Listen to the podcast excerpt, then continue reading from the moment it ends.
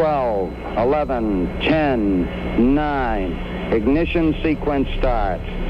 6, 5, 4, 3, 2, 1, 0. All engine running. Liftoff. We have a liftoff.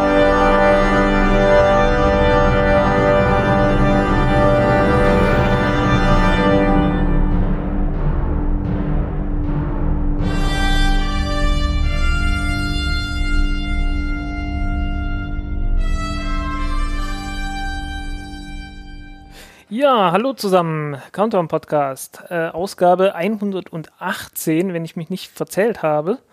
Ähm, heute mal mit einem etwas irdischeren Thema zum Einstieg. Ähm, aber vorher, äh, hallo Lutz. Hallo Frank, ja, auch von mir, hallo an alle und ein großes Sorry, dass es jetzt wieder so lange gedauert hat, aber äh, was sollen wir sagen, ne? hier äh, von wegen ähm, Krankheiten vor Weihnachten und äh, das komplette Portfolio einmal abgegriffen. Wir haben es wirklich immer wieder versucht, also jetzt ganz ehrlich, das ist äh, immer wieder irgendwie einen Tag vorher im Bach runtergegangen. Ja, Und äh, das war wirklich echt, also ey, erst Grippe, dann Magen-Darm-Grippe, dann Corona und dann ganzen Weihnachtsshit und sowas halt und naja, und Ferien und so. Ne? Also deswegen, sorry, äh, immer große Versprechungen. Ich glaube, wir lassen es einfach sein mit der Versprechung und dann, Ja. da kann da nichts mehr passieren. ich denke ich denk mal, so einmal im Monat kriegt man es auf jeden Fall hin. Und ja, äh, vor allem, wenn das Wetter wieder besser wird, ist das kein Ding, ne? Also, Ja. oder man zumindest jetzt eine gewisse Immunität gegenüber den äh, Infektionskrankheiten des Winters aufgebaut hat, dann ist das, glaube ich, äh, kein Ding. Jo. Ja, Winter. Äh, wir haben großes Glück gehabt. Wir haben äh, gutes Wetter gehabt in den letzten Tagen. Äh, zu, also nicht, dass es warm gewesen wäre. Es ist jetzt wieder recht mild geworden. Aber wir hatten klares Wetter gehabt in der Nacht, äh, als es wichtig war. als der äh, Asteroid, oh verdammt, äh, BX1, 2024 BX1 äh, runtergekommen ist. Äh, ich hatte es so auf Twitter, so kurz nach Mitternacht war ich nur so ein bisschen im Internet, hab so doch mal auf Twitter geguckt. Und da hieß es plötzlich, hey, hier kommt ein Asteroid irgendwo bei Berlin runter. Äh, das war, also der Tweet war 0 Uhr 13 und äh, es hieß äh, 0 Uhr 29, 36, so kurz nach halb irgendwie so um den Dreh. So ganz genau stand das noch nicht fest. Aber der, der den Tweet geschrieben hatte, hatte sich geirrt. Die Zeit war nicht äh, mitteleuropäische Zeit, sondern äh, Greenwich Mean Time, ähm, also Universalzeit. Und demzufolge gab es noch eine Stunde mehr Zeit. Und äh, ja, ähm, also ich stand draußen, habe das dann gelesen und habe mich dann dafür entschieden, wieder reinzugehen, weil es war recht kühl draußen. Und äh, ja, eine Stunde später kam das Ding runter. Ähm, war nett, äh, direkt neben Mond runtergekommen. Äh, also wirklich äh, noch ein Stückchen, wenn ich noch ein Stückchen weiter nach äh, Norden gegangen wäre, so Weißen See oder so, dann äh, wäre es mit Sicherheit so direkt auf dem Mond lang gegangen. aber das konnte man so genau nicht wissen. Äh, Ich hatte, ich hatte weiter rechts erwartet tatsächlich. Ähm, ja, aber schön. Äh, und man hatte den direkten äh, Vergleich äh, von der Helligkeit mit dem Mond. Ja, das Ding war deutlich heller als der Mond. War ein Asteroid, äh, ein Meter groß ungefähr, wurde geschätzt. Ähm, wie groß genau ist, hm, keine Ahnung. Ähm, ist kaputt gegangen, sind diverse Brocken, diverse Brocken sind dann runtergefallen, ähm, hat man gut gesehen. Und äh, ja, also äh, Bilderbuch, was soll man sagen? Äh, war schön. Ich, ich hatte tatsächlich erwartet, dass die etwas, äh, dass die noch etwas heller sind. Ähm, weil ich habe es mit bloßem Auge noch nicht gesehen, also noch nicht mit, mit Ansage, dass ich äh, einen so in der Größe gesehen habe. Logisch ist sehr selten. Ähm, äh, ich glaube, was in der Größenordnung kommt, so ein, zwei Mal im Monat runter. Und also weltweit. Und entsprechend sind die Chancen marginal. Aber du konntest das gut beobachten von dir aus. ja, Aber du hast gar kein Video gemacht. Also das Video, was Äh. du rumgeschickt hast, war das aus Twitter, oder? äh, ja, das war meins. Das, war meins. deins. Das Achso, war meins. das war deins, alles klar. Ich hätte es mal zusammenschneiden sollen. Wo Also hast du da gestanden? Die Altbauten, die dort stehen? Wo waren das? Wo? das war, äh, das war in Friedrichshain äh, auf dem Parkplatz vom Rewe. Da bist du noch hingelatscht oder was? Bin Ach, ich du noch der- hingelatscht? du Ja, ich, ich wollte ich wollt gucken, wo ich, wo ich Ja. irgendwie so halbwegs Blick Da war habe. irgendwie noch so Graffiti an der Wand. Das dachte ich, ist da irgendwo Du bist ja hier noch in der Stadt sein, sind nicht außerhalb. Genau. Da, da, ist so ein Tunnel, wo du dann durchgehst, wo rechts und links Rewe ist. Und äh, auf dem Parkplatz habe ich gestanden. Da, da weiß ich, wo du warst. Genau. Naja, äh, ich habe da schon geschlafen, leider. Also, wo die Nachricht reinkam von dir. Ähm, ja. Also, leider. die Zeit ja. schläft man normalerweise auch. Also, ich zumindest. Und ähm, sonst hätte ich ja zumindest mal äh, auf die Straße gehen können bis vor zum Planetarium, wo man ein bisschen weiter, ein bisschen freieren Blick hat. So. Aber hm. es war dann ja, natürlich zu spät. Ja, aber, aber coole Sache. War ganz schön hell. So von, zumindest auf dem Video hat schon ordentliche Laterne. Ja, äh, die meisten Videos sind äh, alle mit Profikameras aufgenommen, mhm. so, so DSLR und so, äh, richtig, richtig reingeballert mit der, mit der Empfindlichkeit. Und äh, das ist schlecht gewesen, weil ähm, von der Farbe her ist das ein intensives Grün-Blau. Na, da habe ich das Glück gehabt, dass mein Handy einfach nicht so empfindlich ist. Vielleicht hätte ich doch äh, Weltwinkel nehmen sollen, dann wäre es noch ein bisschen weniger geworden. Und dadurch kommt das, das Grün-Blau ein bisschen wenigstens durch. Ähm, in der Realität ist es noch stärker. So ein bisschen wie bengalisches Feuer oder was? Ja, so ein bisschen. Das ist, äh, das ist tatsächlich die Atmosphäre. Äh, so. Da wird tatsächlich die Luft ionisiert, einfach, einfach durch die Stoßwelle. Durch die Stoßwelle fängt dann, äh, wird, wird wirklich äh, die Luft zu Plasma verwandelt und das fängt dann an zu leuchten. Okay. Und ja, ganz am Anfang sieht man wirklich bloß das Glühen, das ist wirklich einfach das, was heiß ist, weil es einfach heiß wird. Ähm, sieht erstmal aus wie ein Stern, dann wird es richtig hell einfach. Einfach so, so ein richtig äh, sonnengelber äh, Stern halt, der da runterkommt und wird dann halt immer heller und dann irgendwann bildet sich halt diese, diese Plasmawelle da vorne aus und dann sieht man halt dieses, dieses grüne, dieses okay. grüne Licht. Und irgendwann zerplatzt das Ding dann. Und äh, ja, dann sieht man noch die letzten, die letzten Brocken wie so Perlen runterfallen. Mhm. Und äh, ja, in drei Sekunden ist alles vorbei. äh, woher weißt du, wenn es ein Asteroid war oder nicht irgendein anderer Schneematschklumpen? Ähm, es ist ein Asteroid, man kann und man, man kennt natürlich auch die, äh, die Umlaufbahn. Also man, mhm. man hat ja die, äh, man hat man hat das Ding ja beobachtet von der Flugbahn her, äh, ziemlich genau dann sogar. Also äh, zu dem Zeitpunkt, wo ich davon gehört hatte, hatten sie elf Beobachtungen gehabt. Die erste war halb elf gewesen. Ja, halb elf unsere Zeit oder, oder noch eine Stunde eher. Ich weiß nicht, ob das unsere Zeit war oder UT. Ähm, und äh, ja, nee, drei Stunden, drei Stunden Vorwartzeit, ja. Ähm, also, also halb elf unsere Zeit. Und ähm, ja, von da kann man dann berechnen, was für eine Umlaufbahn hatte das Ding. Und äh, ich glaube, der tiefste, der sonnennächste Punkt ist 0,8 äh, astronomische Einheiten, also äh, Erdentfernung, 0,8 Erdentfernung und der sonnenfernste ist 1,8 gewesen, schneidet halt die Erdbahn irgendwann und ähm, hätte vielleicht auch Marsbahn schneiden können, mhm. hat es aber nicht getan und äh, die Erde kam den ganzen zuvor. also das Ding war schon das hatte man schon mal vorher beobachtet. Nö. Also, also ja, das, Ding ja, das, Ding ist ja, winzig klein. Man konnte jetzt was äh, Reverse Engineering genau, machen, ja. gucken, wo, wo er lang geflogen ist. Ja, ja, klar. Das, das Ding ist ja winzig klein, das ist ein Meter. Äh, das siehst du nicht. Das ist äh, also drei Stunden vorher entdeckt. Ähm, ich glaube, Aufschlaggeschwindigkeit waren ein, so 14 Kilometer pro Sekunde. Also lass das Ding mal, ich weiß nicht, 7, 8, 10, vielleicht 10 Kilometer pro Sekunde geflogen sein in der Zeit, in der man es, äh, so im Durchschnitt in der Zeit, in der man es beobachtet hat. Ähm, und äh, naja, drei Stunden Zeit gehabt, äh, drei Stunden vor Einschlag entdeckt. Das sind ungefähr 10.000 Sekunden. Mhm. 10 Kilometer pro Sekunde sind irgendwas um die 100.000 Kilometer. Das ist eine Viertelmondentfernung bisschen mehr als eine Viertelmondentfernung, wo man das Ding entdeckt hat. Das ist so die, das ist so die Größenordnung.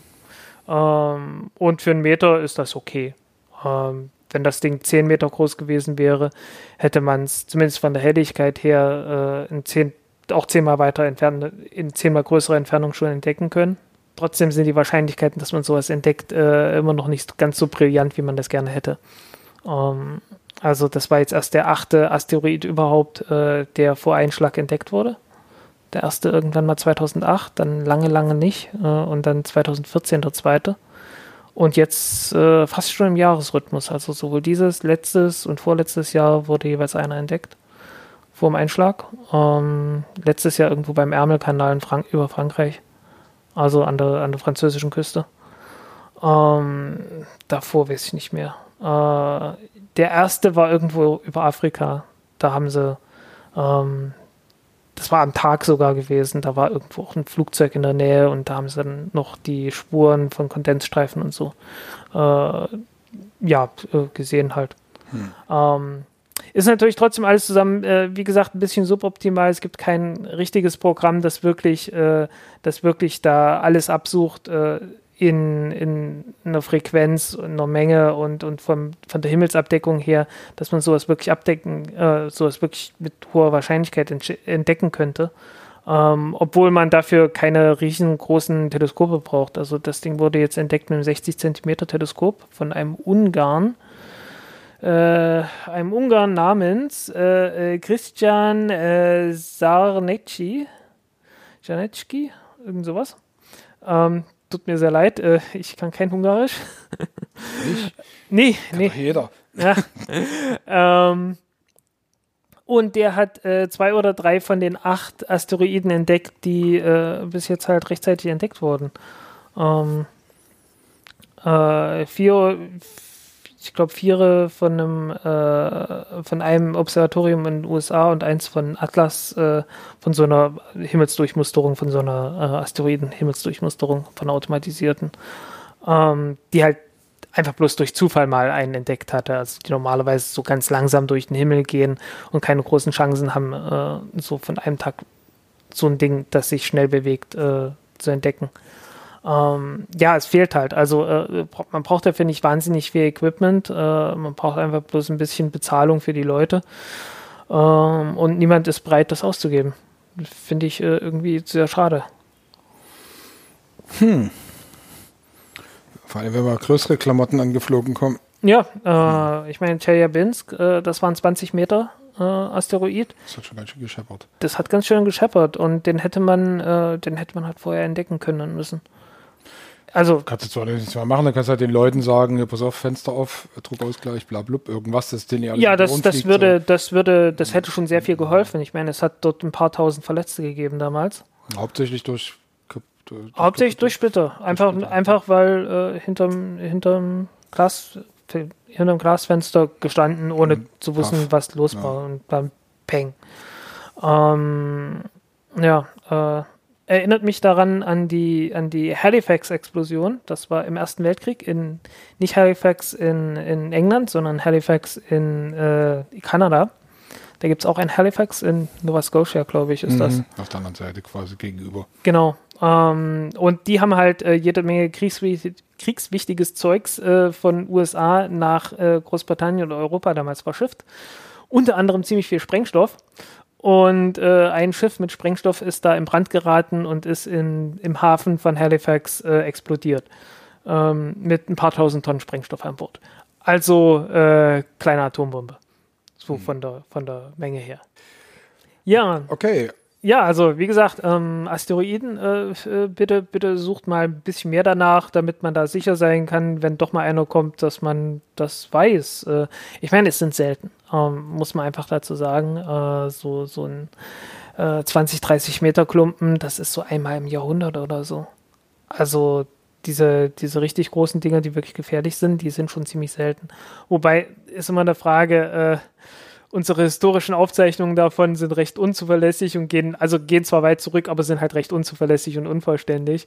Von daher ist nicht klar, wie oft, wie oft die Dinger dann wirklich kommen. Ähm ja, vor allen Dingen, wenn du eine Aufzeichnung dir anschaust, die irgendwie vielleicht in Mitteleuropa gemacht worden ist oder in der Zivilisation in Indien und wenn das auf der anderen Seite war. In China ja, gibt es, äh, in China gab es mindestens eine. Ja. ja, aber ich sag mal, in China wurde es auf jeden Fall, hat sowas mal gegeben, da wurde dann auch geschrieben, ja, es sind Steine vom Himmel gefallen und so. Äh, gab wohl auch ziemlich viele Tote da in der, in der Stadt, also sowas hat es schon gegeben. Mhm. Äh, Tunguska ist natürlich auch noch so ein Ding gewesen. Ähm, und ich meine, dieses, dieses 20-Meter-Teil in, in äh, Chelyabinsk hatte halt eine Sprengstoff, also wenn es Sprengstoff wäre, wären es sowas wie 500 Kilotonnen gewesen. Also schon eine richtig große Atombombe oder eine kleine Wasserstoffbombe. Ähm, und äh, wir handeln das Ding immer noch unter harmlos ab. Ne? Ähm, und äh, wenn das Ding ein Stückchen steiler von der, von der Flugbahn her reingekommen wäre, dann wäre die Druckwelle ein Stückchen weiter unten entstanden und dann wäre auch mehr Druck und äh, eine stärkere Druckwelle am Boden angekommen. Und wenn die Dinger ein bisschen größer sind, äh, dann kommen die sowieso ein Stückchen weiter nach unten, weil äh, diese Druckwellen entstehen in dem Moment, wo das Ding auseinanderplatzt. Ähm, das ist so der Moment, wo, ähm, wo halt die, die einzelnen Teile von, den, von dem Asteroiden, äh, also das Ding kommt, das Ding rauscht rein mit richtig hoher Geschwindigkeit und ähm, wird ein bisschen abgebremst und irgendwann fängt es dann an auseinanderzubrechen. Wenn es auseinanderbricht, hat, äh, vergrößert sich sofort die Oberfläche natürlich. Wenn die Oberfläche größer wird, äh, wird es natürlich auch stärker abgebremst. Wenn die Teile stärker abgebremst werden, gibt es auch mehr Energie ab. Und äh, sind auch größeren Kräften ausge ausgesetzt. Und äh, das führt natürlich dazu, dass das Ding erst recht noch weiter auseinanderbricht. Ja, also Kaskadeneffekt. Genau. Und dann hat man äh, innerhalb von sehr, sehr kurzer Zeit sehr, sehr viel Energie, die freigesetzt wird und äh, sehr, sehr viel Luft, die aufgeheizt wird. Und entsprechend entsteht halt die Schock, diese Schockwelle. Ähm, und äh, wenn die Dinge größer sind, dann dauert es einfach länger, bis diese, diese Kaskade anfängt. Und äh, ja, dann entsteht diese Schockwelle einfach weiter unten und äh, noch schneller und heftiger. Und vor allem, wenn sie weiter unten entsteht ähm, und das Ding von Anfang an sowieso schon größer war und schwerer war und noch mehr Energie hatte, also da ist man dann schon ganz locker im Megaton-Bereich ähm, ja, kommt halt entsprechend eine sehr, sehr viel größere Schockwelle unten an, auch wenn, die, wenn der Größenunterschied gar nicht so groß ist. Also äh, der Unterschied zwischen 25 und 20 Meter oder 30 Meter ist dann schon riesig. Also äh, 30 Meter ist dann schon so das Ding, wo, wo es dann definitiv Tote gibt. Und zwar nicht, nicht zu so knapp. Apropos Tote. Äh, tote Technik. Tote Technik. äh, Tote Technik, ja, ja, liegt ein bisschen was, es liegt wieder ein bisschen was auf dem Mond rum. Etwas unqualifiziert. Ganz, ganz tot ist es noch, ganz mhm. tot ist es noch nicht. Es, es lebt noch. Also wenn man, wenn man jetzt ein, ein, äh, mit einem Stock dran, äh, dann, dann lebt es noch. Ähm, ähm, ja, der, der japanische Mondlander Slim äh, ist äh, auf dem Mond gelandet, äh, an einem, in einem Stück. Ähm, in welcher Lage ist nicht völlig klar. Ähm, äh, die Japaner sagen, ja, äh, gerade ungünstig ausgerichtet, so nach Westen hin, ähm, äh, so dass halt gerade kein, kein Sonnenlicht drauf fällt auf die Solarpaneele. Äh, stellt sich natürlich die Frage, warum habt ihr nicht einfach überall Paneele dran? Äh, merkwürdig. Ähm, egal. Ähm, ja, also prinzipiell, so ein Ding weich zu landen auf dem Mond ist eine Sache das ist auch richtig gut. Wahrscheinlich auch ziemlich präzise gelandet. Ähm, äh, die warten noch darauf, dass das Ganze mal aufgenommen wird von einem der drei Mondorbiter, die gerade unterwegs sind, ähm, dass sie bestätigen können, okay, es ist genau dort gelandet, wo es landen sollte. Ähm, das war so eins der Ziele der Mission, äh, auf 100 Meter genau landen. Und äh, ja, da müssen wir gucken. Ähm, an sich hat das technisch alles fast alles äh, äh super funktioniert. Was nicht so richtig funktioniert hat, war das allerletzte Stück. Ähm, weil das Landemanöver ähm, ist erstmal ganz normal Standard. Äh, das Ding kommt in, Erdor äh, in den Mondorbit rein, bremst ab, ähm, guckt auf den Mond, orientiert sich, guckt, was sind das für Krater, wo ist das und äh, dann wird fortgesetzt, weiter abgebremst ähm, auf eine Höhe von, ich weiß nicht, fünf Kilometer oder sowas war das fünf, sechs Kilometer, dann das Ganze wiederholt, äh, dann Brems, also dann wirklich langsam Abstieg dann, äh, wirklich Bremsmanöver zum Abstieg und dann äh, auf 500 Metern Höhe nochmal so ein Orientierungsding, dann auf 50 Meter Höhe äh, nochmal, also auf 500 Meter Höhe dann schon schweben. Also wirklich so auf Null abgebremst, dann fallen lassen, dann auf 50 Meter nochmal auf Null abgebremst, äh, nochmal geguckt mit der Kamera, äh, falls noch irgendwelche Hindernisse sind, dass man da irgendwie äh, zur Seite fliegt. Und dann bis runter auf zwei Meter über dem Boden. Äh, da wurden zwei Rover rausgeschmissen. Ähm, oh, Slim hießen sie nicht. Äh, drei buchstabige Abkürzungen, eins und zwei. Also ein Rover, äh, zweieinhalb Kilogramm und einer ein paar hundert Gramm. Ähm, und ähm, ja, dann aufsetzen. Wäre das jetzt eine normale Sonde gewesen, die einfach bloß zwei, äh, einfach bloß so vier Landebeine hätte und äh, wäre alles kein Problem gewesen in dem Moment. Ähm, aber die haben gesagt, ah nee, äh, wir, wir wollen ja auf, auf, äh, auf geneigten Oberflächen landen können. Und äh, die Technik, für die sie sich entschieden haben, dafür, dass das äh, klappt äh, oder hoffentlich klappt, war, ähm, dass sie die Sonde nicht auf der nicht auf der Seite mit dem Raketentriebwerk haben landen lassen, sondern äh, die Sonde um 90 Grad kippen vor, dem Land, vor der Landung in zwei Metern Höhe und dann praktisch auf der Seite landen.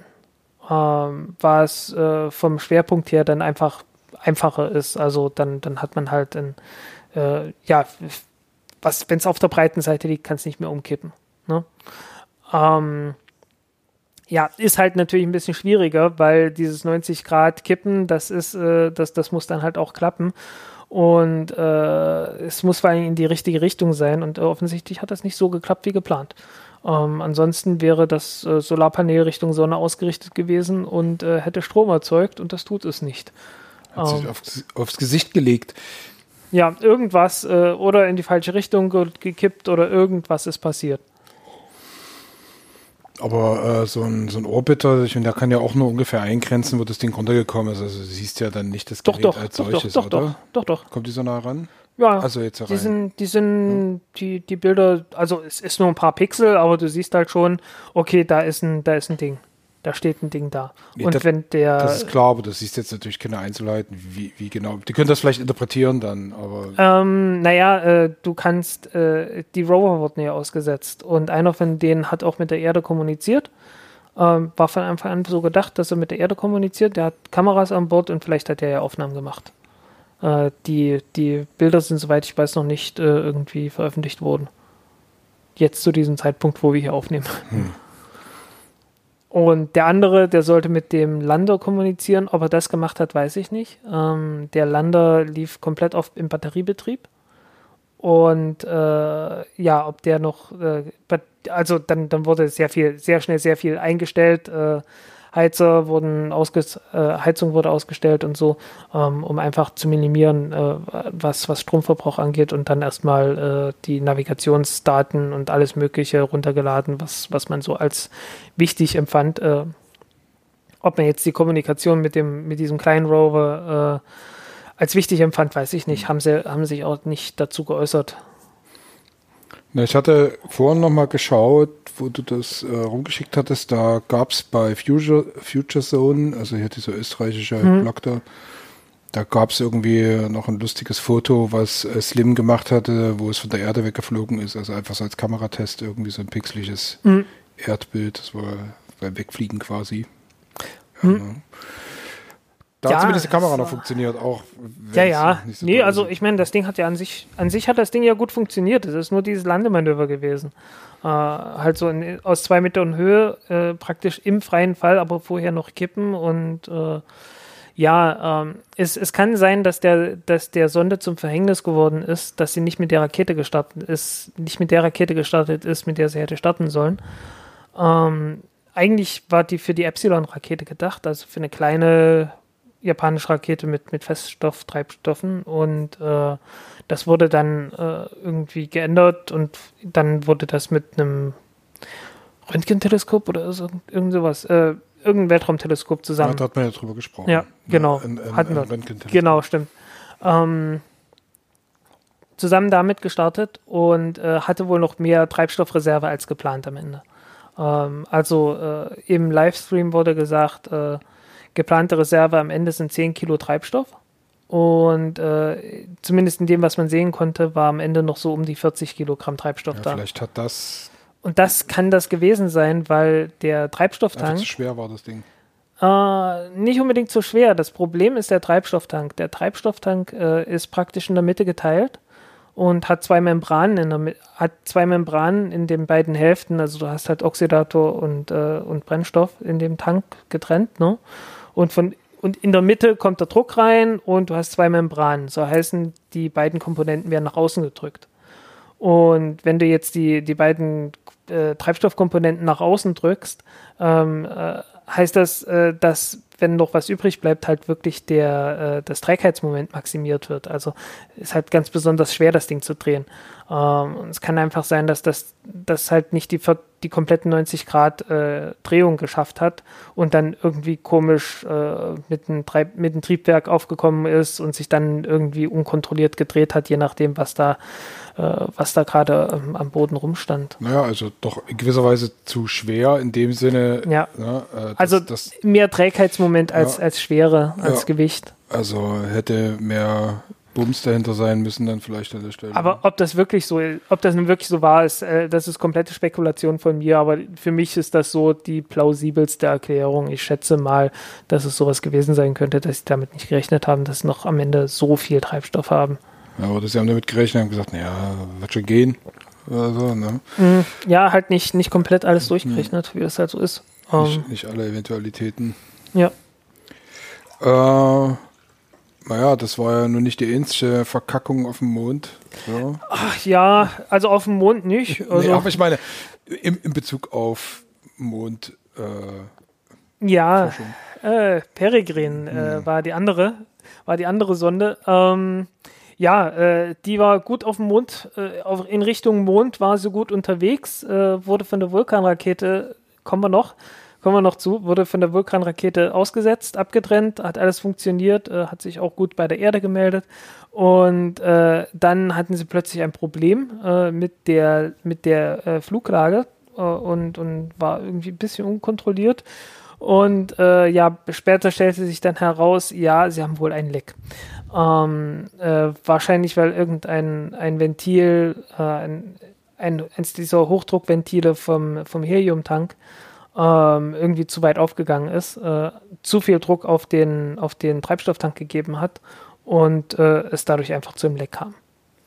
Weil da gibt es ja ein Foto, wo das äh, quasi die Verkleidung irgendwie so total zerknüllt aussieht. Genau, so, ne? genau. Und äh, wahrscheinlich ist das genau das gewesen, dass da irgendwie dann der Druck rausgegangen ist. Und äh, dann hatten sie einen Treibstoffleck gehabt und von dem Moment an war völlig klar, ja, okay, äh, das wird nichts mehr mit Mondlandung. Der Plan war wirklich, das Ding direkt zum Mond zu schicken und sofort reinbremsen mhm. in Orbit. Ähm, und äh, ja, dazu ist es halt nicht gekommen. Die haben es geschafft, die Sonde zu stabilisieren, trotz dieses Lecks. Weil das, ähm, das ist ja dann dadurch, dass der völlig unkontrolliert.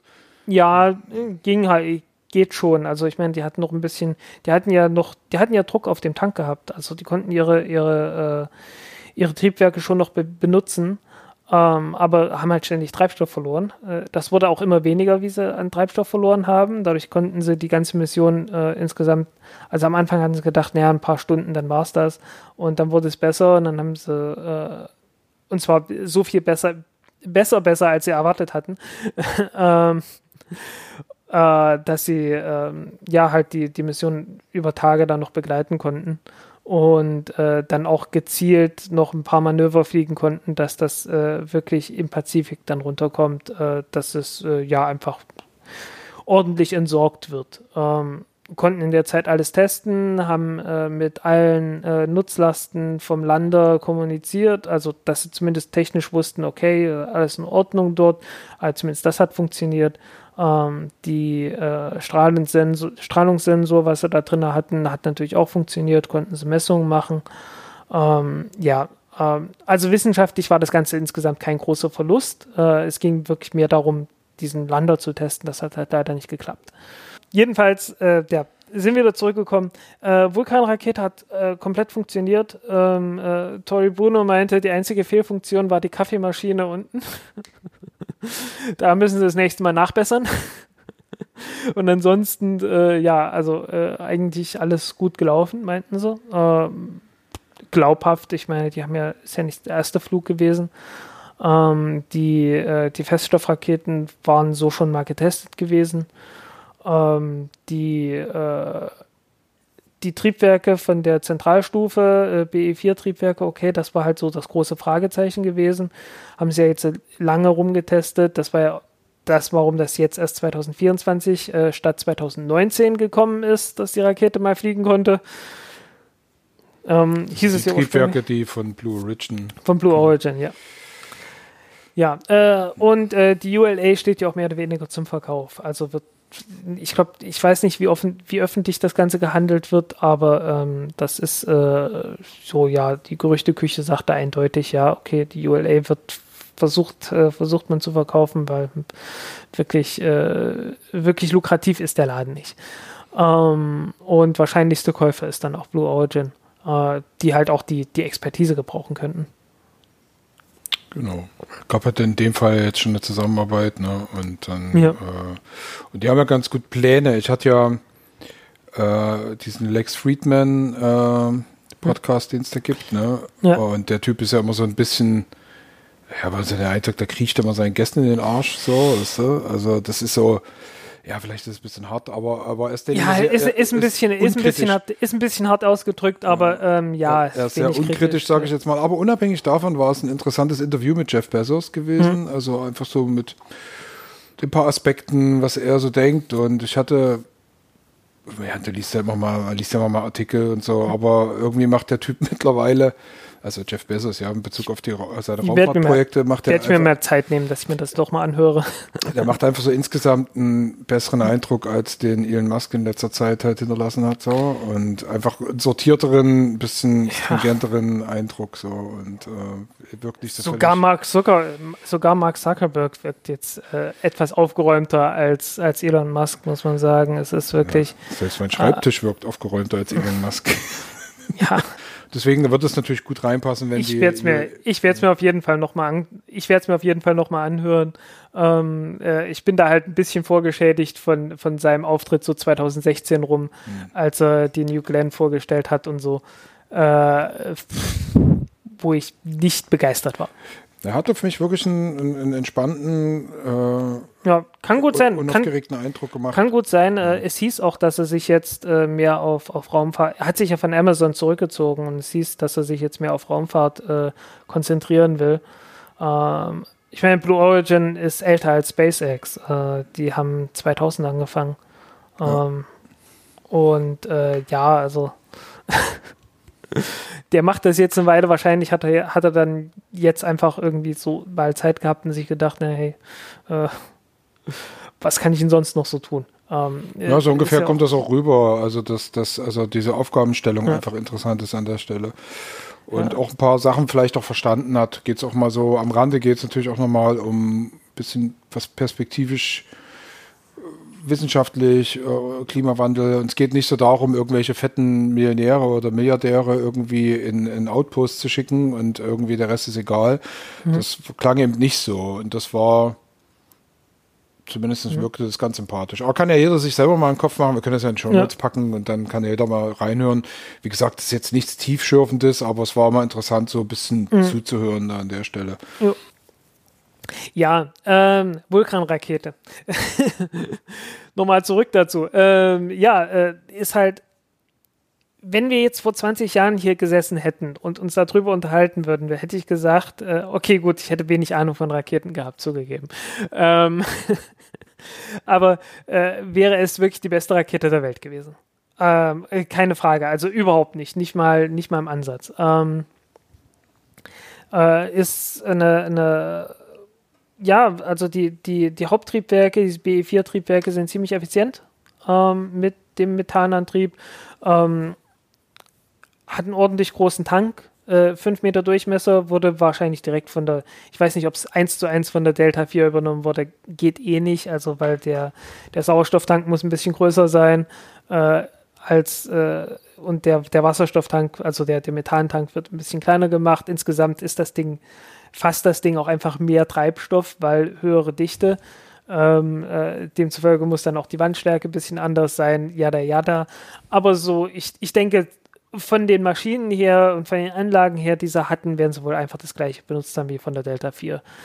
Ähm, und äh, ja, dann haben sie die, die Centaur-Stufe oben drauf gemacht, äh, Centaur 5 Stufe, größte Centaur-Stufe aller Zeiten äh, 54 Tonnen Treibstoff, was meine Ansage ist. Ähm, davor waren sie irgendwie bei 20 Tonnen, so 20, 22 Tonnen oder so bei der Atlas 5. Ähm, also mehr als doppelt so groß. Haben zwei Triebwerke, zwei RL10-Triebwerke obendrauf. Und äh, ja, äh, äh, ja, richtig, richtig tolle Oberstufe eigentlich. Ähm, wenn man die jetzt auf die SLS draufsetzen würde, würde das die Nutzlast schon mal erheblich äh, verbessern. weil, weil die Oberstufe von der, von der SLS ist ja von der, von der äh, Delta 4 nochmal abge abgekupfert, äh, was keine Centaur-Stufe ist. Benutzt zwar auch ein RL-10-Triebwerk, aber ist eine, ist eine Eigenkonstruktion von, von Boeing gewesen. Ähm, und äh, ja, wenn du doppelt so viel Treibstoff hast und doppelt so viel Schub, dann hast du natürlich entsprechend auch mehr Leistung. Also da hast nicht nur deine 70 Tonnen, sondern da kommst du dann schon auf deine 100 Tonnen oder sowas äh, Nutzlast raus. Aber ähm, will ja keiner haben.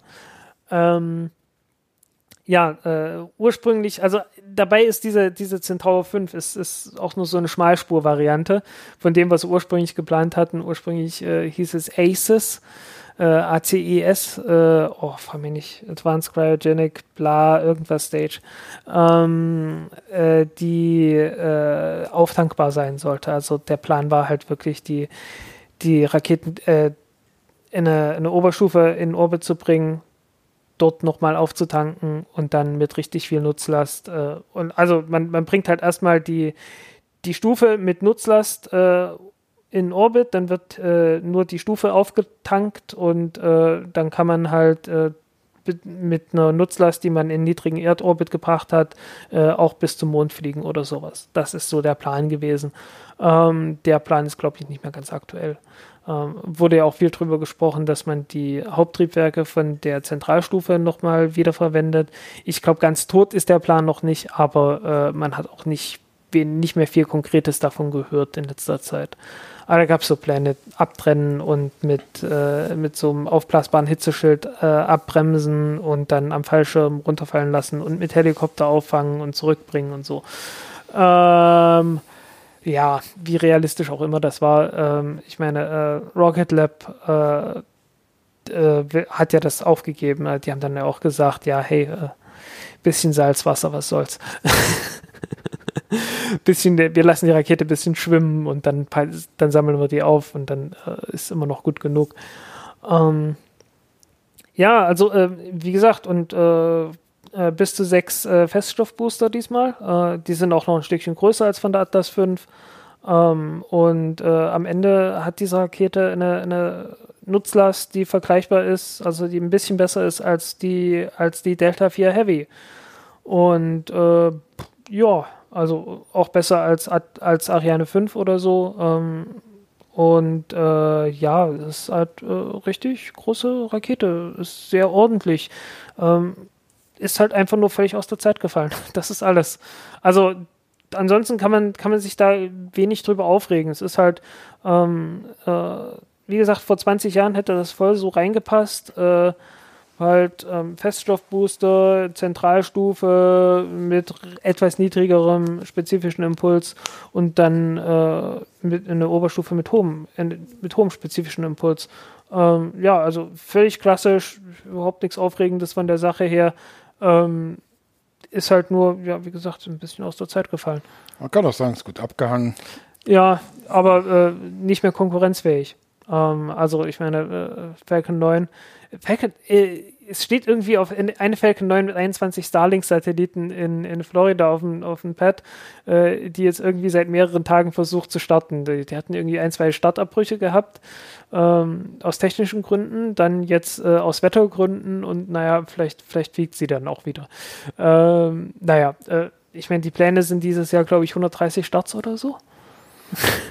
Oh ja, wir sind auch noch zeitig im Januar. Lass uns kurz noch äh, zu einer möglichen Nutzlast äh, für Vulkan äh, reden, weil das geht alles noch ein Stückchen besser. Also man, man kann die Nutzlast, die die, die Vulkan-Rakete hat, noch mal ein bisschen erhöhen, mhm. indem man noch eine Raketenstufe oben drauf stellt, äh, setzt, ähm, äh, die jetzt von Helios kommt. Äh, Helios Space ist eine Firma, die von Tom Müller gegründet wurde, nachdem der aus, aus SpaceX sich verabschiedet hat ähm, höflich verabschiedet hat. Ähm, ich, äh, ja, also wollte halt was Eigenes machen. Ähm, zeigt auch ein bisschen, dass äh, SpaceX für manche Dinge dann wohl, äh, die nützlich wären, nicht so den Plan hatte.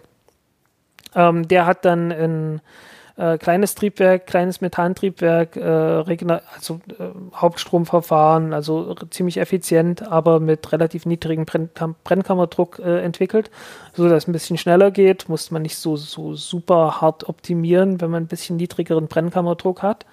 Ähm, was einfach heißt, man kann das Ding super benutzen, um damit im Weltraum zu fliegen. Ähm, Im Weltraum äh, arbeitet man nicht gegen den, gegen den Druck in der Atmosphäre an. Entsprechend äh, ist, ja, packt man einfach große Düse dran, passt schon, hat man ein sehr effizientes Triebwerk.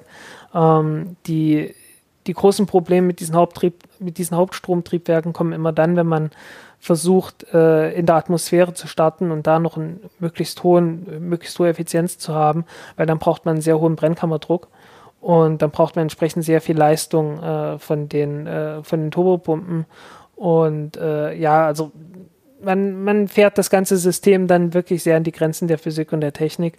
Und äh, wenn man diesen Druck nicht unbedingt haben muss, also wenn man nicht unbedingt 300 Bar hat, sondern 100 oder 50 oder sowas, ähm, dann ist das alles sehr viel relaxter und dann äh, geht das auch etwas schneller. Und ähm, ja, Impulse Space hat sowas entwickelt äh, für die Helios-Trieb. Äh, DNEP heißt es, glaube ich. Äh, und die Stufe, die sie entwickelt haben, heißt Helios. Und die ist einfach kompatibel mit allen möglichen Raketen. Also die passt in diese Standard-Nutzlastverkleidung, äh, äh, 5,4 Meter Nutzlastverkleidung rein. Und äh, kann man dann Satelliten oben draufsetzen und äh, äh, ja, setzt das Ding halt aus und dann fliegt das Ding von alleine weiter. Und äh, wenn man das in eine, in eine äh, Falcon 9 reinsetzt, dann hat eine, wiederverwend eine wiederverwendete äh, Raketenstufe dann nicht mehr 5,5 Tonnen Nutzlast, sondern 7,5 Tonnen. Und dann kann man halt die großen Satelliten auch direkt einbringen, wo sie, wo sie hin sollen und äh, muss nicht, wie man es zurzeit mit der Falcon 9 machen muss, ähm, dass man praktisch einen Satellit nimmt und dann äh, größere Treibstofftanks reinpackt, äh, damit der selber dann noch äh, in den geostationären Orbit kommt, weil dann wird nicht mehr in diesen Standardübergangsorbit geflogen, sondern etwas niedrigeren Orbit, damit die Rakete das einfach noch schafft und äh, der Satellit äh, übernimmt den Rest das funktioniert im Wesentlichen deshalb, weil die Oberstufe von der Falcon 9 Rakete wiegt, hat halt ein Leergewicht von vier Tonnen. Und äh, wenn, die, wenn die Masse von dieser, von dieser äh, Raketenstufe in die Nähe von der Nutzlastmasse kommt, ähm, dann äh, wird es halt langsam ineffizient. Also das ist so immer der Punkt, äh, wenn, wenn die Restmasse von dieser, von der Raketenstufe in die Nähe von der, von der Nutzlast kommt, äh, das ist der Punkt, wo man eigentlich gerne noch eine weitere Raketenstufe hätte. Und das war auch schon lange klar gewesen, dass eigentlich eine, eine Falcon 9 für solche Aufgaben, so geostationäre Orbit, Raumsonden, sonst was, äh, eigentlich nicht optimiert ist. Die bräuchten eigentlich noch eine dritte Stufe dafür. Und äh, die Helios ist halt das. Und äh, ja, äh, SpaceX hat sowieso schon ein, äh, mindestens eine Startrampe, äh, in der sie Methan mit auftanken können in, in Nutzlasten. Ähm, war irgendeine NASA-Mission, ich vergesse gerade welche das war. Ähm, aber die haben das halt demonstriert, die haben das Ding, also die Technik ist da. Und ähm, ja, äh, äh die ULA hat sowieso Methan auch äh, von der ersten Stufe, also die haben das auch da. Ähm, und äh, die reden natürlich auch, das Ganze dann in Starship reinzupacken, weil Starship äh, hat ein richtiges Problem für geostationären Orbit, weil das Ding ist halt einfach groß und fett und schwer und kommt da nicht richtig hoch. Ähm, ist schon gar nicht geostationär, also Übergangsorbit vielleicht noch, aber äh, da, da heißt so 20 Tonnen. Ob das mit den 20 Tonnen klappt, ist eine zweite Frage.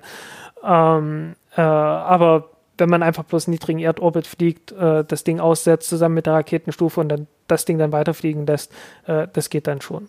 Wollte man ja damals auch schon mit dem Space Shuttle machen. Ähm, beziehungsweise hat man auch, äh, da gab es eine, eine Centaur G-Stufe, die nie benutzt wurde. Ähm, das war eine, eine Wasserstoffstufe, die für diese Nutzlastbucht äh, von, vom, vom Space Shuttle da war wo man einfach gesagt hat, ja, okay, wir packen hier eine, eine Wasserstoffstufe zusammen mit den Satelliten in den äh, in die Nutzlast rein, als Nutzlast vom Space Shuttle rein, wird ausgesetzt, das Ding fliegt von alleine weiter. Äh, war natürlich immer das Problem, ja, okay, du hast jetzt äh, flüssigen Sauerstoff und flüssigen Wasserstoff äh, in, in deiner, äh, im Space Shuttle drin, zusammen mit noch ein paar Leuten, was ja immer das ganz große Problem beim Space Shuttle war. Und äh, ja, als dann bei der Challenger-Katastrophe äh, halt ein paar Leute gestorben sind, hat man gesagt, ähm, wir suchen uns lieber einen sichereren Treibstoff raus und äh, hat dann die IOS gemacht, die Inertial Upper Stage, äh, was eine reine Feststoffangelegenheit äh, war. Äh, und damit konnte dann das Space Shuttle irgendwie viereinhalb Tonnen oder fünfeinhalb Tonnen letztendlich genauso viel starten wie die, äh, wie die Ariane 4. Ja, du schleppst halt die ganze Zeit diese 60 Tonnen Space Shuttle mit dir rum so, ne? Also das ist halt eigentlich total blödsinnig. 80 Tonnen, glaube ich. 80 Tonnen. Ich glaube 80 Tonnen und 20 Tonnen Treibstoff und ja, also, drin. So Quatsch. Naja. Ja, war halt immer so. Mhm. Ähm, ja, aber äh, Helios Oberstufe ist halt mit jedem Scheiß kompatibel, kannst du auch in eine Ariane reinpacken. Ähm, also äh, das ist schon, also es ist die erste, die erste Oberstufe, die wirklich so als als äh, Nutz, als kompatibel für Nutzlast äh, ähm, geplant wurde. Und du kannst das Ganze natürlich dann noch weiter treiben, äh, wenn du, wenn du irgendwie nur, nur eine kleine, eine kleine ähm, Raumsonde hast, die da einfach bloß irgendwie zum Pluto fliegen lassen willst oder sowas, äh, wie New Horizons oder so. Ähm, dann kannst du natürlich äh, da noch irgendwie so eine Star 48 äh, Oberstufe machen, was so die einzige Feststoffrakete ist, die wirklich respektabel ist. ähm, und, und dann halt richtig hohe Geschwindigkeiten damit erreichen. Äh, es sieht dann natürlich immer ganz, ganz ulkig aus, wenn du so eine mini winzig kleine Nutzlast hast, die dann äh, an der Spitze von so einer riesengroßen Rakete ist, die, dann, die sich dann so stückweise auflöst, aber so ist das dann halt. Ähm, ja, also da, damit kann man schon einiges machen. Ähm, äh, schön zu sehen, dass das gemacht wird. Ähm, erste Flug ist für 2026 aber erst geplant. Also so, so, so brandaktuell ist das noch mhm. nicht. Naja, ja. aber immerhin äh, so ein Beitrag zum Baukastensystem ne, und löst halt ein paar Probleme. Mhm. Und äh, wenn es alle benutzen können, ist für so eine Unternehmung natürlich eben auch das ist halt einfach ein Business Case, ne? wenn du nicht was einen Kunden damit bedienen kannst, sondern einfach auch verschiedene ja das äh, wahrnehmen könnten. Ja, das Geld ist ja auch gar nicht im Start. Also äh, mit Raketen kann man eigentlich kein Geld verdienen. Ähm, merkt ihr auch, äh, also ich meine, SpaceX macht ja Starlink. Ähm, damit machen die Geld. Das, deswegen starten die damit die ganzen Raketen. Also ich meine, die meisten Raketen fliegen mit Starlink, weil äh, die machen mit Starlink Geld. Äh, Rocket Lab will das gleiche machen. Äh, die machen auch jetzt schon mehr Geld mit allem anderen als, also mit Raketen ist, ist so die Grundlage, aber die machen halt Geld mit äh, Komponenten für Raketen, ähm, mit äh, und halt mit, mit anderen Services, also die, diese Photon-Oberstufe beispielsweise, dass die um, umbauen mit Nutzlasten für Kunden und äh, das dann starten und sowas. Ähm, äh, also in, in, das ist halt nur so dieses, dieses Transportding, da ist nicht viel Geld drin eigentlich. Ähm, und äh, ja, das, das Geld ist halt woanders und da musst du halt irgendwie rankommen. Und äh, Helios ist dann halt so eine Möglichkeit. Ne? Du kannst halt sagen, okay, ich, ich bin flexibel, was meine Rakete angeht und ähm, kann dann halt in, in, in eine Sonde oder in, oder in äh, Satelliten dann entsprechend starten. Ähm, kurz noch zu SpaceX. Äh, die, die Ursache, warum das Starship äh, nicht den Orbit erreicht hat, ist geklärt oder erklärt worden oder, oder zumindest die Ursache genannt worden, sagen wir mal so. Mhm. Ähm, äh, Elon Musk hat äh, irgendwo bei einem Vortrag ganz kurz dazu gesagt, äh, dass äh, kurz vor Ende des Fluges äh, noch ziemlich viel Treibstoff drin war und dann haben sie äh, vor Ende des Fluges noch während die Treib noch während die, die Triebwerke liefen, unter anderem flüssigen Sauerstoff abgelassen und das hat wohl zu einem Feuer geführt. Ähm, er meinte, dass, äh, dass das halt letzten Endes daher kam, dass sie halt keine Nutzlast an Bord hatten und das, also hatten halt noch eine Reserve und da mussten sie die Reserve ablassen. Ähm, warum sie diese Reserve äh, abgelassen haben, während die Triebwerke liefen, weiß ich nicht. Was genau gebrannt hat, weiß ich nicht. Äh, wurde ja auch, wurde auch nicht gesagt. Ähm, und halt als auch alles erst über einen Monat später, also sechs Wochen später. Ähm, und es ist ein bisschen enttäuschend. Also SpaceX war da mal richtig gut. Also ich meine, Elon Musk hat ja sonst irgendwie am liebsten noch so innerhalb von einer halben Stunde die ersten, die ersten Dinge gesagt, was es gewesen sein könnte oder so. Ähm, und äh, jetzt nach sechs Wochen so, so ein Larifari-Ding ist nicht schön. Also die waren da, die waren da echt schon mal offener. Definitiv. Also ich kann mich da sehr, sehr gut dran erinnern. Ähm, und äh, ja, hm, das ist echt nicht, äh, irgendwie ist alles nicht mehr so schön. Das war alles mal viel, sehr viel fluffiger. Tja. Kann man nur spekulieren. Ja. ja. Aber ich jetzt will ich was zu dem Tank wissen. Zu dem Tank, okay. Gut, dann, dann lassen wir die, dann, dann reden wir nachher über die Chinesen. Ähm, wir reden über, über, äh, über die Russen letzten Endes, äh, aber erstmal über die Italiener. Ähm, die Vega-Rakete, äh, also Vega, Vega C ist ja jetzt die neue Vega-Rakete, aber die äh, ihre eigenen Probleme hat mit der Oberstufe. Ähm, aber die alte Vega-Rakete, davon war noch eine übrig und die sollte fliegen und die fliegt jetzt erstmal nicht weil äh, die Oberstufe äh, kann nicht gebaut werden, all, wie, all dieweil äh, der Treibstofftank weg ist. Und der war weg und dann ist er wieder aufgetaucht und zwar auf einem Müllplatz, äh, weil er verschrottet wurde. Und äh, niemand kann so richtig äh, schlüssig erklären, wie das passiert ist. war wohl irgendwo in einem äh, nicht komplett, äh, nicht komplett aufgeführt in irgendeinem Inventar. Ähm, und die große Frage ist, wie, zum, wie zur Hölle kann sowas passieren? Äh, ist ja jetzt auch nicht das erste merkwürdige Ding, das mit der Vega passiert ist. Also so irgendwie so zwei vertauschte Antre Anschlüsse äh, ist dann schon etwas merkwürdig. Ähm, das, sind, das sind ungewöhnliche Fehler, sage ich mal. Ähm, äh, und immer das mit der Oberstufe, die, äh, die ja bekanntlich ein ukrainisches Triebwerk benutzt. Und äh, von daher, also ich habe hier keinen Aluhut auf aber ich vermute, dass die Russen dahinter stecken. Ähm, äh, ich meine, die, die italienische Regierung, so wie sie ist, ist da ja sowieso recht nah dran. Und äh, also ich weiß es nicht. Also ich, ich lege mich da mit Sicherheit nicht. Riecht es nach Sabotage? Es riecht nach Sabotage. Das ist alles, was ich dazu sagen möchte. Ähm, ich lasse mich gerne von was anderem überzeugen. Es kann natürlich auch trotzdem einfach Mist gewesen sein, weil Scheiße passiert immer.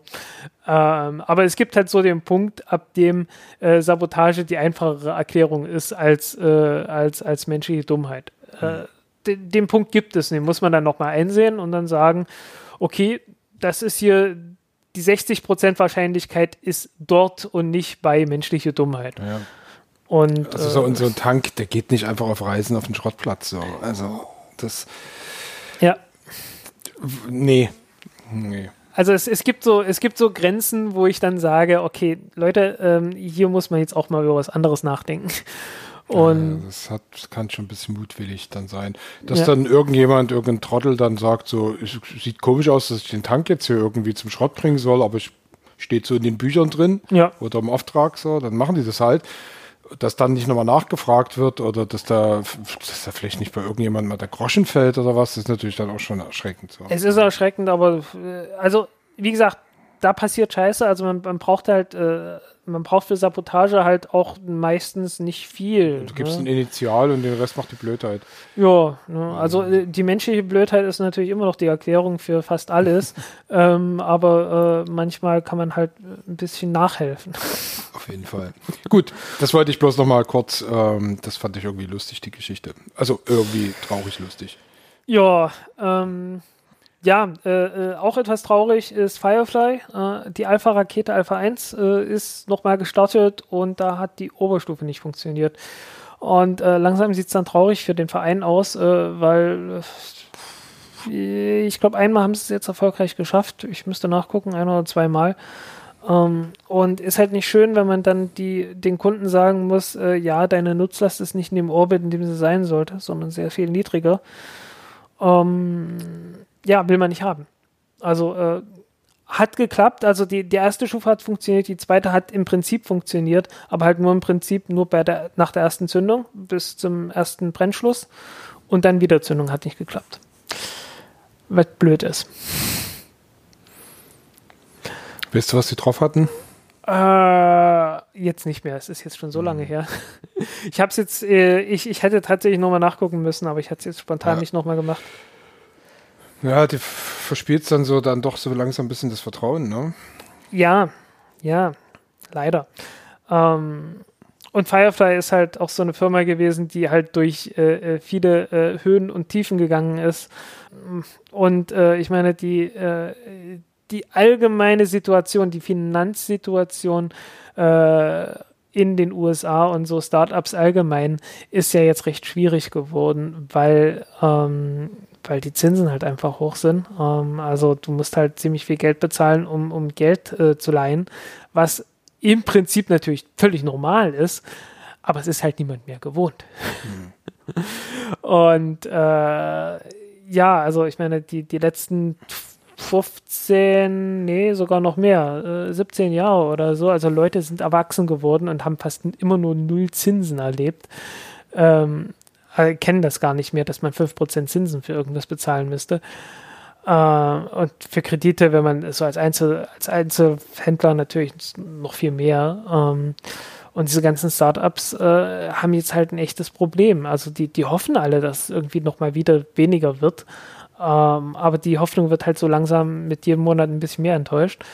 Äh, und kommen dann langsam aus sich irgendwann in, in Schwierigkeiten, weil die Kredite, die sie abgeschlossen haben, müssen irgendwann abgelöst werden oder abbezahlt und äh, dann äh, ja, dann müssen sie halt neue Kredite aufnehmen und die gehen dann halt nur zu den neuen Zinssätzen jetzt und äh, die sind halt deutlich höher und dann äh, kann so ein Unternehmen halt auch einfach mal verschwinden. Tja. Aber chinesische Startups haben ja das Problem nicht so. Mm. Wenn man da überhaupt als Startups bezeichnen kann, aber letztendlich sind es ja trotzdem welche. Ja. ja, also ich meine, das sind Leute, die sind dort, die brennen für ihre Firma, für ihr, für ihr Projekt. Ähm, das, sind, das sind genauso Leute wie, wie, wie, äh, wie in den USA, wie bei SpaceX, äh, wie bei Firefly. Ähm, ich meine, die können nichts dafür, dass sie dort geboren wurden, wo sie geboren wurden. Die müssen halt das machen, was sie äh, mit dem zurechtkommen. Was, und die sind damit sicherlich auch nicht unglücklich. Und äh, wir haben halt die Möglichkeit zu sagen, hey, äh, wir sind hier in der Raumfahrt, äh, unsere Regierung betreibt Raumfahrt, warum nehmen wir nicht ein paar Treibstofftanks äh, von, der, von der Regierungstechnik und so? Ähm, hilft denen ja auch. Ich meine, der, also sowohl der Firma, die die benutzt, als auch äh, dem Hersteller von den Tanks, weil äh, größere Stückzahlen heißt, äh, die Produktion wird ein Stückchen billiger, weil es sind ja alles äh, wahnsinnig kleine Stückzahlen und äh, je mehr Stückzahlen du hast, umso billiger wird sowas. Ähm, beispielsweise, ne? Ähm, na, ich wollte jetzt ganz explizit auf ein Startup hinaus, ja. wo es ein schönes Video gibt. Äh, es gibt bei beiden schöne. Bei beiden Sachen. Bei beiden schöne. sehr schöne Videos. Das ja. eine wirkt wie komplett bei SpaceX gekupfert. Äh, Land, heißt ja auch Landspace. Äh, die hatten wir ja auch, die hatten wir auch schon, ach, die hatten wir schon vor sechs Jahren in Bremen gehabt. Also das, äh, also der gesamte Style wirkt halt einfach so. Nee, aber äh, was ich sehr schön fand, äh, und da können wir vielleicht wenn das auch dein nächstes Thema auf deiner ja. Liste sein sollte. Die hübsche, kleine, äh, knufflige Rakete, die da vom Schiff ausstattet. Ja, äh, von Orient Space. Nicht Orion, sondern Orient. Also das zweite O ist ein E. Ähm, äh, die Rakete heißt Gravity One oder Gravity 1 ähm, und äh, ja, besteht aus Feststoffboostern letztendlich. Also das ist die, die erste von denen, äh, das hat irgendwie in, in China hat das Tradition, dass die erste Rakete von allen möglichen äh, Unternehmen äh, erstmal eine Feststoffrakete ist, äh, die da irgendwie zusammengestöpselt wird und die hier ist eine relativ große. Ähm, mit einer Nutzlast so vergleichbar mit einer Soyuz-Rakete, kleines bisschen weniger als eine Soyuz-Rakete, aber so in der, in der Größenordnung 6,5 Tonnen in niedrigen Erdorbit. Ähm, äh, Soyuz kam so auf sieben, siebeneinhalb Tonnen, so in der Größenordnung. Mhm. Oder waren es nicht, waren es sogar noch acht, aber naja, jedenfalls so die, mhm. die Hausnummer. Ungefähr ähm, die, eine halbe Ariane, so von technischen Daten so. Eine halbe Ariane 6.2 oder so, ja. Mhm. Ja, ähm, und äh, wird halt vom Schiff aus gestartet und ist halt spektakulär, weil äh, drei große Feststoffbooster, das, das haut richtig rein. Es geht ab wie Spitzkatze. Und ja. Äh, ja, da sieht man erstmal auch gar nichts von, von der Rakete, nachdem, wenn die, wenn die gezündet werden. ja, das äh, Schiff war dann ordentlich in einer ordentlichen Wolke eingehüllt und dann ist das Ding halt echt losgeschnipst. Ne? Also das ist schon erstaunlich. Es ist nicht so dieses behäbige, ja. abheben, so, was man sonst so kennt, was ja majestätisch ist und so. Das Ding ist halt schon irgendwie recht flink unterwegs, ziemlich schnell.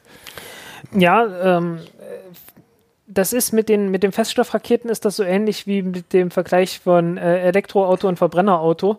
Leistung ist kein Problem. ähm, äh, das Problem ist, dass man nicht so viel Energie hat.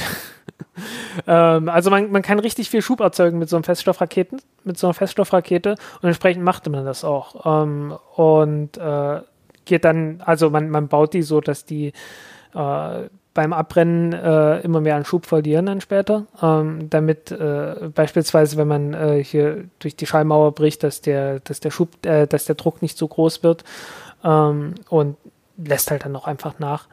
Ähm, äh, ja, man hat halt am Anfang sehr, sehr viel Schub und hat wenig, äh, wenig Gravitationsverluste dabei. Also man will halt, im Prinzip will man gar nicht langsam abheben. Man will schnell abheben, dass man schnell schneller wird.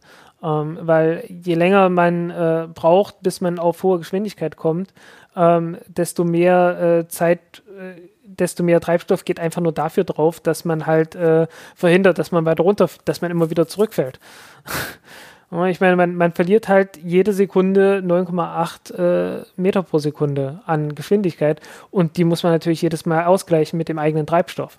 Und entsprechend äh, wird das bei Feststoffraketen, weil man es halt kann, weil man halt äh, diese Reserve an Schub hat, also weil man halt einfach richtig, richtig viel Schub damit erzeugen kann, wird es halt ausgenutzt, dass man relativ schnell äh, beschleunigt, um diese Gravitationsverluste möglichst, äh, möglichst klein zu halten.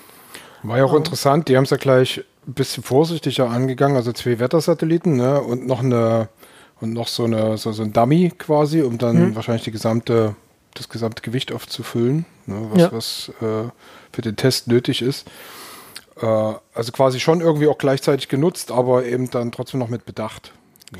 Ja, äh, ich, ich finde das ja, ich finde es ja auch immer ein bisschen blöd, wenn, wenn, äh, also auch bei Vulkan fand ich schon so, äh, willst du jetzt wirklich im Mondlander mit dem ersten, mit dem ersten Start starten?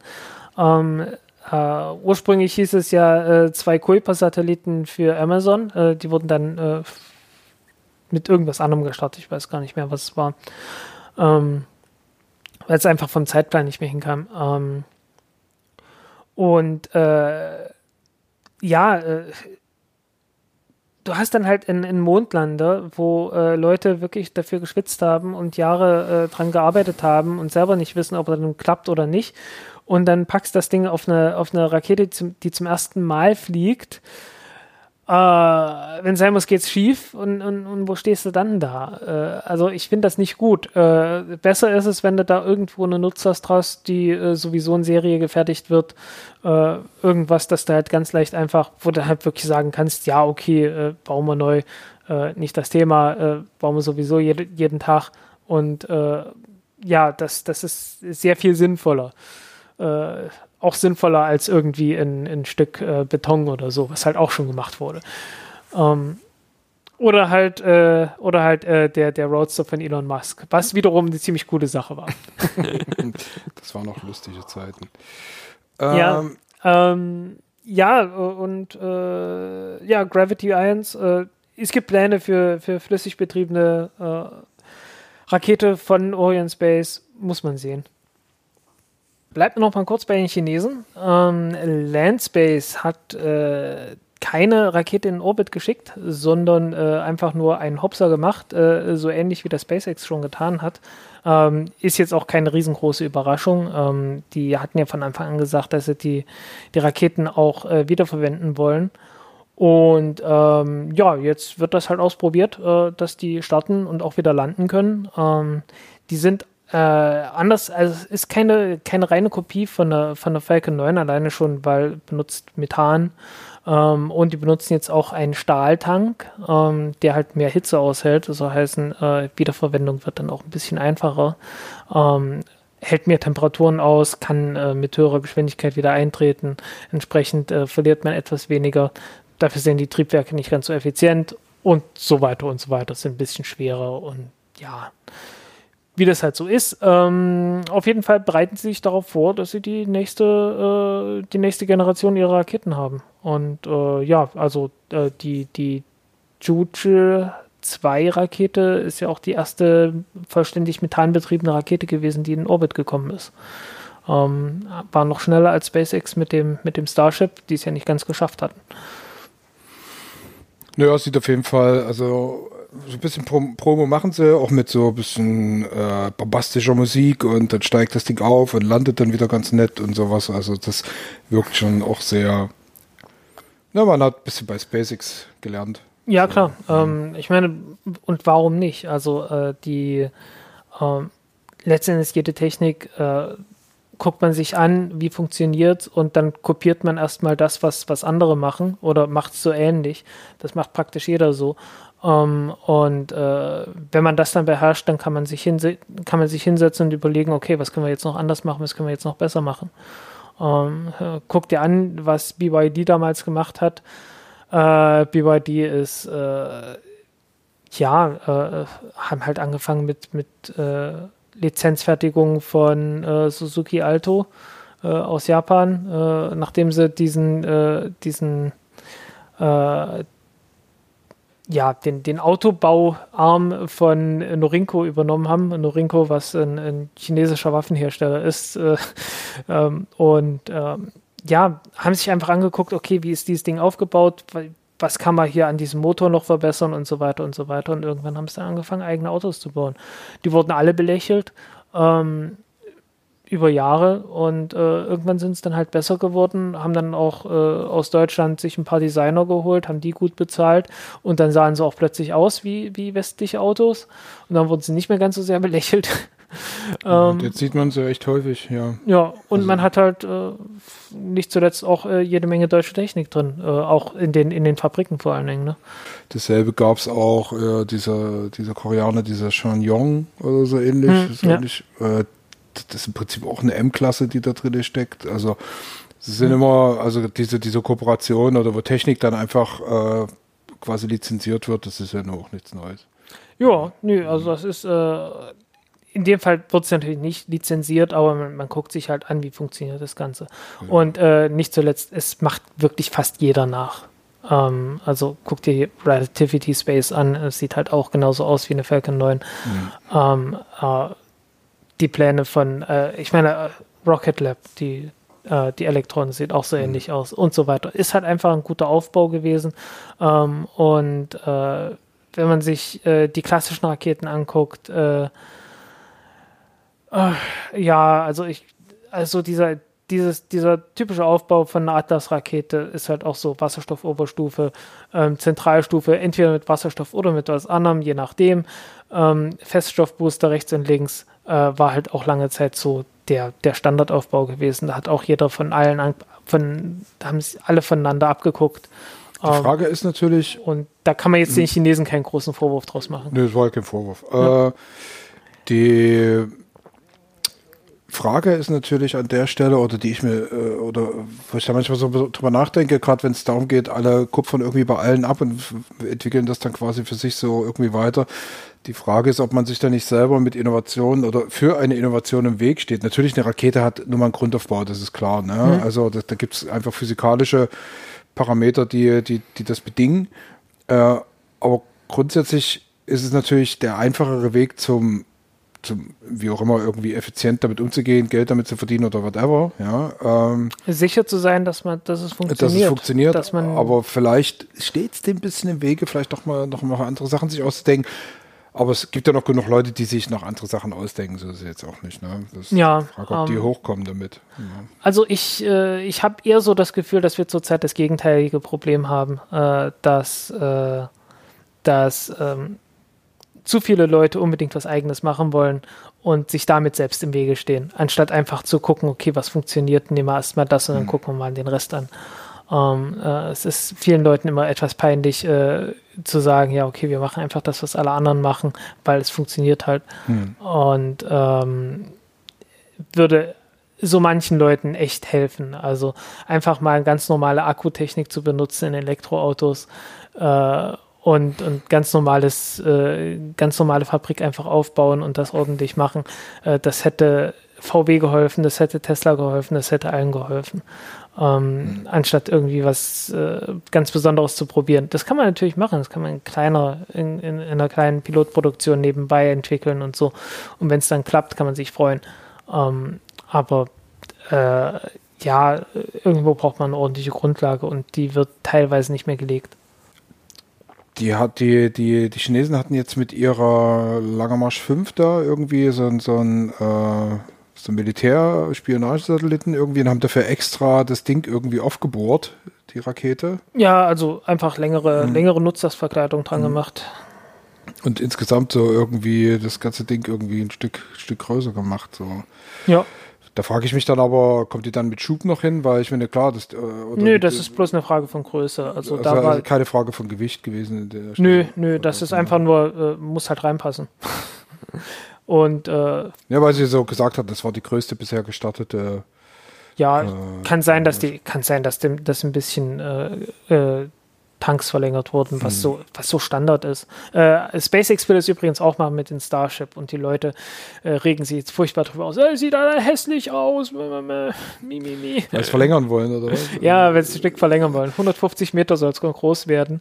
Und äh, die, ja, also das, das Starship muss halt, wird halt ein bisschen länger, damit äh, einfach das Masseverhältnis, äh, hast halt mehr Treibstoff drin und äh, die, die Gesamtmasse steigt dabei etwas weniger als die äh, im Verhältnis zum, zum zu den Möglichkeiten, die es dir bringt. Dann, also zum Treibstoff, ja. Also du hast halt einfach mehr Möglichkeiten. Das ist, äh, ist einfach notwendig. Ähm, äh, liegt auch daran, dass die, dass die Triebwerke mehr Schub haben mit der Zeit. Also wird halt immer weiterentwickelt und äh, das hast du mit fast jeder äh, Raketenfamilie so, dass äh, halt die Triebwerke weiterentwickelt werden die haben mehr Schub und wenn die Triebwerke mehr Schub haben, dann äh, kannst du eine größere Rakete bauen. Und die einzige, der einzig sinnvolle Weg, eine Rakete größer zu machen, ist die weiter in die Länge zu strecken, weil äh, Durchmesser äh, verändern, das ist, äh, das ist eine komplizierte Sache.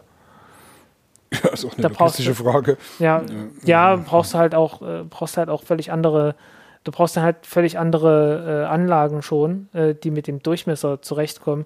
Mit der Länge, das geht immer noch. Das, dann baut man es halt ein Stückchen länger, muss man gucken, ob es noch in die Halle passt oder so. Ähm, aber Durchmesser, äh, da hat man dann schon andere Probleme. Nee, da baust du alles um. Ja. Naja, das war bloß nochmal so eine, so eine Sache, die hatte ich noch am Rande ja, mitgelesen. Aber ähm, ja, aber die Rakete hat halt den Yaogan äh, 41 Satelliten gestartet. Mhm. Und äh, das ist ein optischer Erdbeobachtungssatellit. Und normalerweise ist es ja so, Erdbeobachtungssatelliten fliegen im niedrigen Erdorbit, ähm, weil man halt nah an der Erde dran ist und ja. Scharfe Bilder. Klar, ne? und, aber der hier fliegt im geostationären Orbit. Äh, das ist der erste, der das macht und äh, schon vor, vor einer ganzen Zeit haben sie die, äh, die Bilder von dem, äh, von dem Spiegel davon gezeigt. Das ist ein 4-Meter-Spiegel. Also richtig groß, äh, deutlich größer als Hubble. Ähm, und äh, ja, damit kann man dann halt auf der Erde so, äh, kann man halt jeden Punkt der Erde, also der dann halt drunter ist, äh, äh beobachten. Ist halt geostationärer äh, Satellit. Ähm, und äh, kann halt so die Hälfte der Erde, nicht wirklich die Hälfte, also am Rand, gegen Rand hin, mhm. äh, muss man dann halt schon durch ganz schön viel, äh, durch ganz schön viel Atmosphäre durchgucken, das ist dann nicht mehr so angenehm. Ähm, aber äh, kann man halt jeden Punkt der Erde sich, äh, je nachdem, wie man es braucht, angucken. Jederzeit. Und äh, dauerhaft kann man Videos machen ähm, mit Auflösung irgendwas um die 5 Meter. Also die, die Auflösung ist äh, nicht prall, äh, ist halt so vergleichbar mit einem CubeSat. Ähm, äh, wenn man sich hier äh, äh, von Planet die DARF-Satelliten hm. anguckt, die sind so die Größenordnung. Also ist halt ein CubeSat im, im, niedrigen Erdorbit, aber der zieht halt drüber. Der kann halt jeden Punkt der Erde einfach bloß so eine Momentaufnahme hm. machen und das ja, war's. Die können da dauerhaft beobachten, ob große Strukturen bewegt werden. Ja. Schiffe sowieso, die sind ja größer als das fünf Meter. Das ist das Ding. Das ist das Ding. Also ich, ich bin mir ziemlich sicher, es geht da. Also Schiffe ist eine ganz wichtige Sache bei denen ähm, äh, vor allem amerikanische Schiffe, die man äh, eventuell abschießen möchte, mhm. ähm, weil was nützt dir eine Rakete, wenn du nicht weißt, wo du hinschießen sollst? Mit ihrem Hyperschallquatsch da ja. die ganze Zeit. Hatten wir vor, vor ein, zwei hm. Ausgaben hatten wir auch schon drüber ja, gesprochen, genau. dass die einen äh, Radarsatelliten äh, gestartet haben, der äh, auch geostationär ist und äh, auch ähm, entsprechend Auflösung hatte, dass man zumindest so äh, größere, größere Schiffe damit äh, ja, Der Vorteil ist auch, wenn du da geostationär bist, bist du einfach mal weit weg. Kannst du nicht einfach ja, das auch. aus, ausgeknipst werden da hinten in 35.000 Kilometer Entfernung. Ja. ja. Ähm, und dann äh, hatten wir jetzt gerade eine kurze Pause gehabt und ich habe so ein bisschen auf Twitter geguckt und da äh, äh, kam ein, ein äh, Video von Sierra Space auf, äh, die ein, äh, die ein aufblasbares Modul für Raumstationen gebaut haben. so mittelgroßes Ding, 300 Kubikmeter. Ähm, und ja, äh, wurde ja, es, es, wurde ja ein kleines gebaut, äh, das Beam-Modul, das damals äh, von einem der ersten Falcon 9 Starts mit, mit einem Dragon-Frachter mit zur ISS gebracht wurde und immer noch dran ist. Und äh, ja, das ist jetzt ein, ein, deutlich größeres und das wurde dann richtig getestet. Äh, erstmal auf Dichtigkeit und dann bis zum Platzen gebracht. Äh, hat einen Druck von 5 Bar ausgehalten, was eine ganze Menge ist. Äh, also Standard-Innendruck auf der ISS ist, glaube ich, die äh, ein Zehntel davon, ein halbes Bar. Äh, hat man entsprechend mehr Sauerstoff drin. Hm, also halbe Erdatmosphäre mit ein bisschen mehr Sauerstoff. Ja, damit es nicht, damit's nicht, damit die Brandgefahr nicht so hoch ist auch. Ähm, ja, und äh, äh, ziemlich spektakulär geplatzt. Ein Riesenballonpuff, aber richtig heftig. Ja, äh, ich meine, mit, mit 5 Bar, äh, ich meine, alles Kevlar verstärkt und so. Äh, und ja, wenn, wenn, wenn so ein Ding mit 5 Bar platzt, also auch mit, ist ja auch so ist ja auch schon so LKW-Reifen und so, die fangen da ja auch schon fast schon an zu platzen noch nicht ganz. Ich glaube, ein bisschen mehr halten sie ja, aus, bevor sie, bevor sie platzen, aber äh, also das, das knallt schon ordentlich. Ich muss gerade überlegen, auf, auf, dem Auto hat man so zweieinhalb Bar oder so. Ja, ja. ja Pi mal Daumen, so in dem Dreh. Ja, das scheppert dann schon. Ne? Also hm. so Rennradreifen, die haben ja dann durchaus mal über 5 Bar drauf, weil die knüppelhart sind so. Ne? Ja. Und wenn die wegfatschen, das knallt. Ja, nee, Gut. aber äh, die, die, haben halt auch keine, keine 300 Kubikmeter. Eben. das, das knallt sieht, dann noch Sieht auf jeden mehr. Fall spektakulär aus. Ja. Ja, ähm, ja ich, ich glaube, damit sind wir, damit haben wir äh, eine ganze Reihe von Themen, die jetzt in den letzten fünf Wochen so passiert sind, äh, diskutiert. Äh, ja, und ich glaube, du musst dich wieder der Familie widmen. Genau, und vielleicht können wir an der Stelle auch nochmal kurz erwähnen, dass das irgendwie wird sich das Konzept sicherlich nochmal von Countdown bewegen. Hat ja einfach was also mit der Geschichte zu tun, ne? Wisst ihr ja alle, die schon lange zuhören, das war ja mal gestartet als wirklich so ein Technik- Erklär-Podcast. Ne? Äh, Frank erklärt alles, was irgendwie mit Raketentriebwerken und mit Raketen und Raumfahrt zu tun hat. Das hat sich, haben ja Christopher und Frank ja super gemacht über die ersten, keine Ahnung, das waren 90 Folgen oder noch mehr ja. vielleicht sogar. Aber ja. das Problem ist halt, man kann solche Technik äh, erklären und irgendwann hat man sie dann mal erklärt. Genau, und das kann man natürlich jederzeit nachhören. Das ist ja eben auch noch die Sache, es ist ja nicht verschwunden irgendwo, sondern es ist ja da. Jetzt ist eben die Frage, was stellt man damit an? Und so, sagen wir mal, so ein aktueller äh, Space News Podcast, ich glaube, erstens gibt es das wahrscheinlich hm. relativ viel. Ich denke, aber ich denke, wir werden, also so die Nachrichten werden wir auf jeden Fall weitermachen. So was, was, ja, was auch, Neues passiert ist. ist. Und ja was an Asteroiden kommt, klar. ich glaube, so viel Glück werde ich nie wieder im Leben haben. Das wirst du nicht sagen. Also das, ja. äh, das, das, gehorcht ja, das gehorcht ja nicht irgendeiner Regelmäßigkeit, sondern ja. Ne, aber ja, also das Konzept wird sich halt irgendwie weiterentwickeln. Wir werden einfach weitermachen an der Stelle und äh, Frank wird immer mal noch Themen mit reinbringen, die ja. vielleicht äh, gar nicht so, so viel mit Raumfahrt oder vielleicht dann eher mit Wissenschaft und mit seinen anderen Hobbys, die er noch so hat, mit rein ja. reinkommen. Ich habe mich halt in den letzten Jahren äh, ziemlich viel mit, mit Technik, so äh, Technik und Wissenschaftsgeschichte auseinandergesetzt. Äh, woher kam der ganze Scheiß? Und ähm, ja, das sind so, und auch so Menschheitsgeschichte allgemein. Ähm, und irgendwann, äh, irgendwann wird das kommen, dass wir uns darüber mal unterhalten, ob das jetzt im Countdown-Podcast sein wird oder äh, ob da, also wir haben so ein bisschen diskutiert, äh, vielleicht die erste Folge, dann kommt einfach im Countdown mit äh, einfach mal rein. Äh, wird irgendwie so zumindest raumfahrtnah sein dann. Ähm, und äh, also so Raumfahrt, äh, Raumfahrtastronomie oder irgend sowas. Äh, also auf irgendwie irgendwas in der Richtung wird das dann sein. Ähm, und äh, dann vielleicht den Rest irgendwie abspalten in anderen Podcast-Format oder irgend sowas.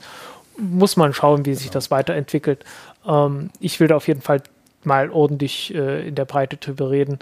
Ähm, wenn ihr damals TM kennt, äh, wo ich ab und zu mal Gast bin, ähm, da habe ich äh, vor kurzem über, über Akkutechnik gesprochen und das wird so, das ist so ähnlich wie das, was ich mir vorstelle.